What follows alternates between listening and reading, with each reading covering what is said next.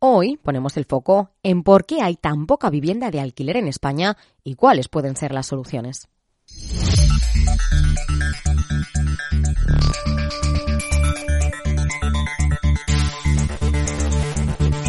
En un momento de financiación encarecida y alta inflación, la vivienda de alquiler se posiciona como una alternativa a la compra de inmuebles. Sin embargo, la oferta es baja y sus precios altos. ¿Cómo se explica esta descompensación?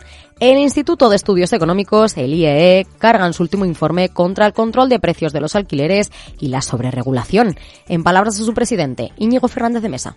Debido en gran medida a una sobreregulación que vive el sector, con medidas como controles de precios, o moratorias de, desahucio. ¿no? Es decir, todas estas medidas lo que están generando es una retirada del mercado de viviendas en alquiler y eh, que fundamentalmente están impactando en las capas de población más vulnerables. Dice Fernández de Mesa que las medidas que se están tomando sobre el control de los alquileres son ineficientes y también contraproducentes para mejorar este acceso de los españoles al mercado del alquiler. ¿Por qué? Porque provoca que cientos de miles de propietarios individuales retienen sus pisos del mercado que se reduzca la oferta y el precio aumente. Al tiempo que se discrimina, dicen, a los colectivos más vulnerables a los que se pretendía favorecer con la ley de la vivienda. Eh, aunque pueda ser una ley bien intencionada, eh, al final el resultado es un resultado muy, muy pernicioso eh, para las personas que quieran y para los grupos vulnerables que quieran tener acceso a una, a una vivienda en alquiler.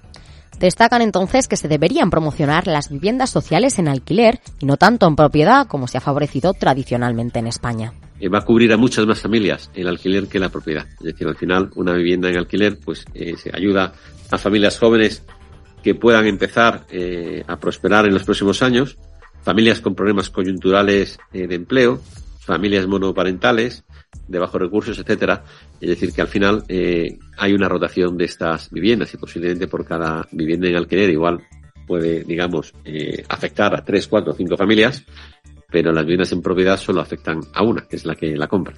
Pero eso sí, sin demonizar, dicen al sector privado, porque reiteran, es parte de la solución hay una escasez de recursos públicos y si cualquiera que sea el objetivo que queramos acometer va a tener que ser usando fórmulas colaborativas del sector público y del, y del sector privado, ¿no?